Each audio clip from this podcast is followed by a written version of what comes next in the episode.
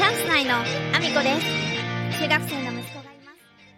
す皆さんおはようございます岐阜県出身岐阜県在住ダンサースーツアクターインフルエンサーケントモリプロデュースチャンス内のアミコです。おはようございます。本日もアミコさんのお粒の中身をダダ漏れさせていきたいと思います。よろしくお願いします。本題に入る前にお知らせをさせてください。4月22日、福井県福井市内、柴田神社から西光寺までの甲冑行列、北昇勝営行列に、皆の国の舞姫アミコが初姫役で参戦させていただきます。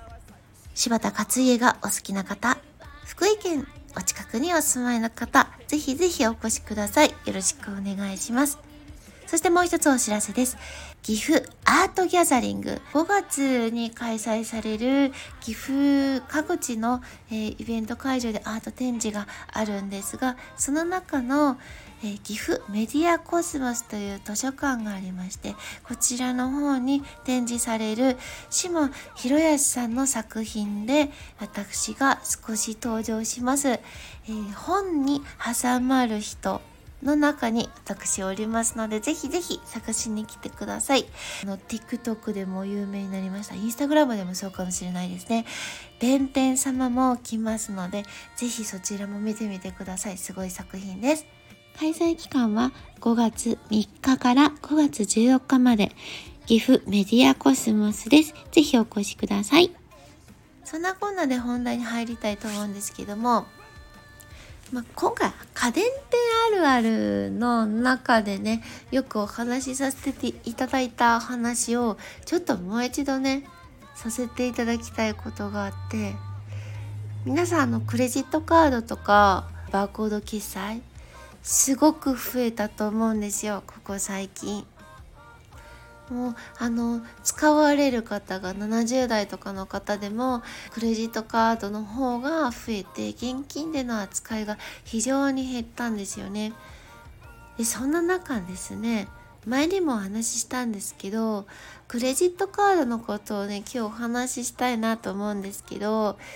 クレジットカードのことでね、一応そのタッチ決済を知らない人が多いのはもう仕方ないと思ってるんですよね。まだタッチ決済が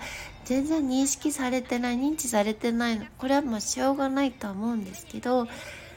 クレジットカードでって言われたら、私はそのタッチ決済のマークがあるかどうかを必ず確認するようにしてるんですね。で、タッチ決済のマークがあったら差し込みタイプではなくてタッチ決済のマークのところにかざしていただくだけなのでその説明を丁寧に結構してるんですよ。画面が切り替わったらタッチ決済のマークのところ指さしてこちらにかざしてくださいって言うんですよ。あの置くとタッチ決済の画面のところって斜めにセットされてるんですよ。それはあのサインを書いたり番号を入力したりするから平面じゃなくってタッチ決済の時は触ってそのままカードをしまってほしいからの滑り落ちないようにかざしてって言うんですけどそのかざしてが通じないで立チしてっていう言い換えても通じない。でもうそもそもマークのところに置いてくれない方が多くってわざわざそこに店舗の方でここだよって分かるようにタッチ決済の方はこちらっていう黄色いねもうめちゃめちゃ目立つ用紙を用紙っていうかシールを貼り付けたんですけどそれでも置いてもらえない。もうここに関してはままだだいぶ時間かかるかなと思ってるんですけどその後の暗証番号がわからない方とかあとは取り消しの場合でね決済を取り消したりする場合って最初からサインじゃないと先に進まないようになってるんですよ。お客様ご本人のサインが必要で暗証番号とかでは通らないようになってるんですね。でそれ以外にも番号を暗証番号を忘れた方はそのサインをしてもらわないといけないんですけどここがねみんなにもっと言いたい前にも言ったけど言いたい聞いてもらっていいですか？サインでって言った方カードとカードの裏面と同じご署名をお願いします。サインをお願いしますって言われたらフルネームを書けってことではありません。これねほんとね何度も言ってるんですけどこのスタンド FM だけでも日本人の人たちのそのセキュリティに対するね、この認識の薄さもすごい心配になるんですよね。暗証番号を口で言うもそうだし、隣にいる家族に暗証番号なんだっけ？って聞いて口頭で言われてそれを打つ。何のための暗証番号なの？って思うのも前にも言いましたよね。これも言った聞いてる人いないかもしれないね。もうねあのスタンド FM もね毎日聞いてるわけじゃないと思うから。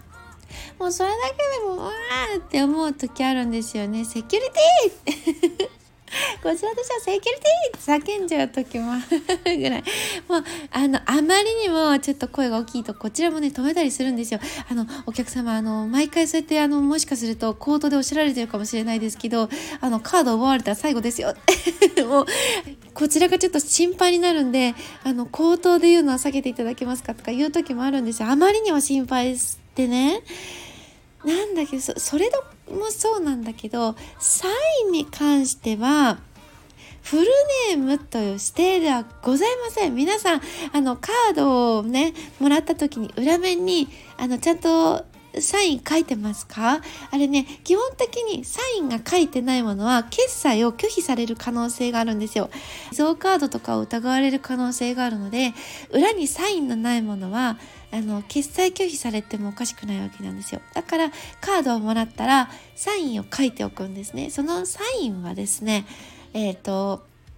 お客様が決められたものを書くという形なので、フルネームの指定ではございません。で、フルネームを書く方おそらくあの昔からフルネームを書いた方がいいって言われてフルネームだと思い込んでるんだと思うんですけどそれは漢字が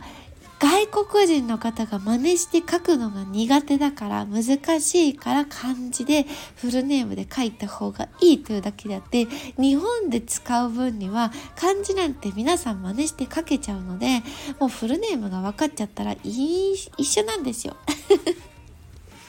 なので、フルネームで書けという指定はございません。お客様がフルネームで書いたのであれば、カードの裏面と同じ名前で書いてもらう。で、記号の方もいらっしゃるし、アルファベットでクシクシクシってわざとちょっとずらして書いたりとか、お客様自身のサインというのは決まっておりません。